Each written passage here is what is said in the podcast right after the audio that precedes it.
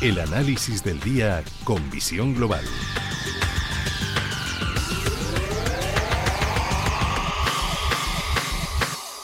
Y el análisis lo buscamos con Ricardo González, es gestor de GPM y autor del libro El Código de Wall Street. Ricardo, muy buenas noches. Hola, buenas noches, Gemma. Bueno, qué forma de empezar la semana. Despedimos la semana pasada como una de las mejores semanas, de las más alcistas en la bolsa norteamericana, pero claro, no iba a durarnos la fiesta todos los días. Bueno, eh, es que seguimos eh, sumergidos en una época de gran volatilidad. La tendencia de fondo sigue siendo bajista, esto no hay que olvidarlo.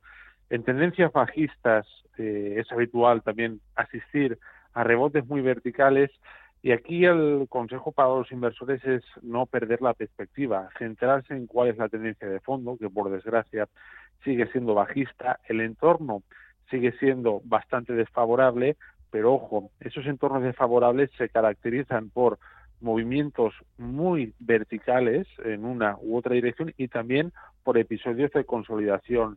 La tendencia de fondo, insisto, sigue siendo bajista y los rebotes puntuales deben de ser eh, utilizados por los inversores con mucha cautela y no pensarse que esa tendencia ha cambiado. Hoy también hemos escuchado para comenzar la semana y comenzarla con, con ganas al presidente de la Reserva Federal, Jerome Powell, que ha quizás aportado un poquito más de nerviosismo al mercado porque no le ha temblado la voz al decir que si es necesario la Reserva Federal en las próximas reuniones podría subir los tipos ya no de 25 en 25 puntos básicos, sino de 50 en 50. Sí, es que de hecho el mercado está descontando esa, esa subida de tipo entre 50 y 75 puntos básicos para la próxima reunión del mes del mes de mayo. Tenemos que pensar que estamos hablando de inflaciones cercanas a los 8 puntos porcentuales. Cuando ya la inflación llega a estos niveles, eh, hablar o ir con contemplaciones por parte de la Reserva Federal por cómo pueda reaccionar el mercado en una dirección u otra es muy peligroso porque estamos hablando de poner ya en riesgo a la economía de a pie y esto es un problema político probablemente más importante que los propios mercados, ¿no? ahora mismo no hay que perder de vista que la Fed eh, y los bancos centrales tienen un mandato eh, prioritario que es mantener la inflación bajo control recordemos aquellos objetivos que teníamos pues, hace apenas un año, ¿no? De estar en el entorno del 2%, ahora mismo están muy lejanos. Y para volver a esas, digamos, a esos eh, niveles, hacen falta subidas de tipos considerables.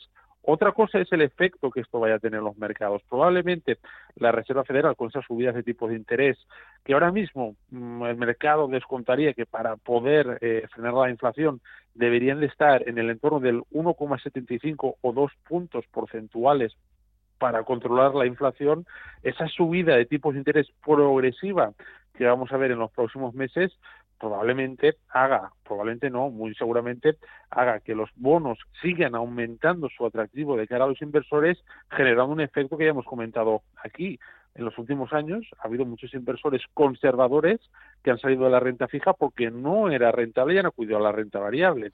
A medida que la renta fija va a ir subiendo la rentabilidad que está pagando, y ya lo estamos viendo en los últimos meses, van a ser cada vez más los inversores conservadores que saldrán de la renta variable y esto puede entrar en un eh, bucle casi sin fin porque que genera volatilidad en los mercados de, riesgo, ¿no? Las, eh, las bolsas de valores.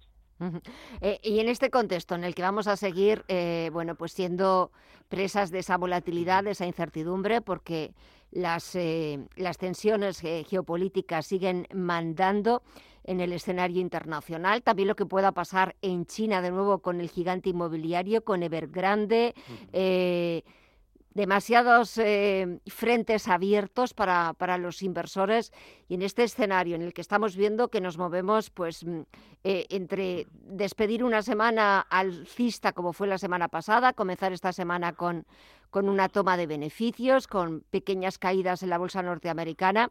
Eh, ¿Cuál sería la recomendación, el consejo? ¿Qué sectores lo están haciendo mejor que otros o, podemos tomarlos como, como, ejemplo para, bueno, pues no sé si ahora es buen momento de entrar en el mercado y, si entramos, pues quizás a lo mejor siendo muy selectivos y en qué tipo de compañías?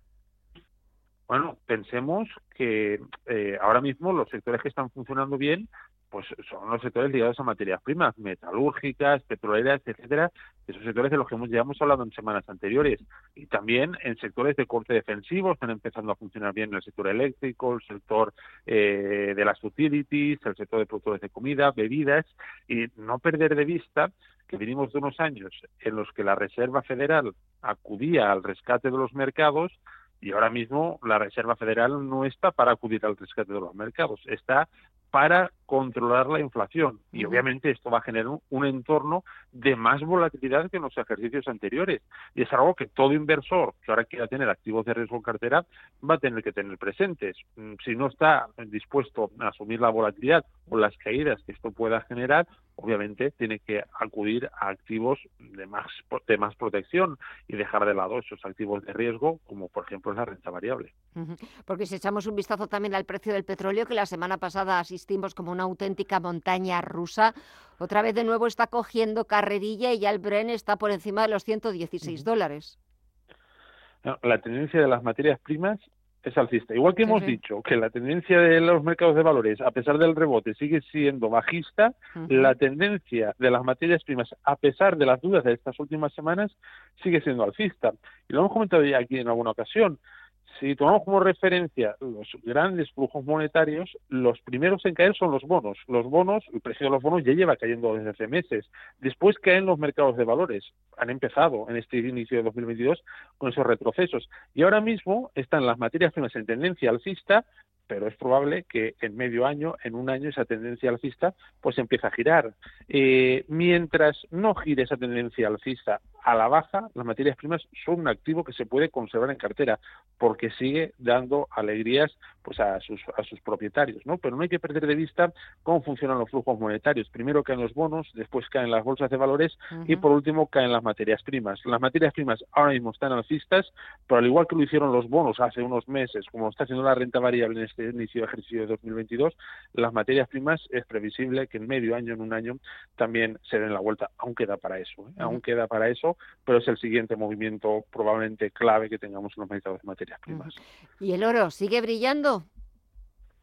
Sí, sí, sigue brillando junto junto con el resto de materias. No tanto, no tanto como el oro negro, no tanto como las materias primas energéticas, que son las líderes indiscutibles dentro del contexto actual, pero el oro está funcionando bien. De nuevo se acerca a zonas de máximos históricos y es, eh, es lógico, ¿no? Estamos en un entorno en el que la inflación pues eh, preocupa a los, a los inversores, también tiene ese componente de protección histórico mm, ante el aumento de volatilidad, ante la incertidumbre que hay en los mercados, no lo hemos comentado, pero está a punto de invertirse la curva de tipos de interés, esto siempre preocupa mucho a los inversores y beneficia activos de protección como es el oro. Si me dijesen ahora mismo de las materias primas, ¿qué es lo mejor? Sin duda alguna, las materias primas energéticas, por los metales preciosos siempre tienen ese componente de protección ante la incertidumbre y ahí están brillando ahora mismo.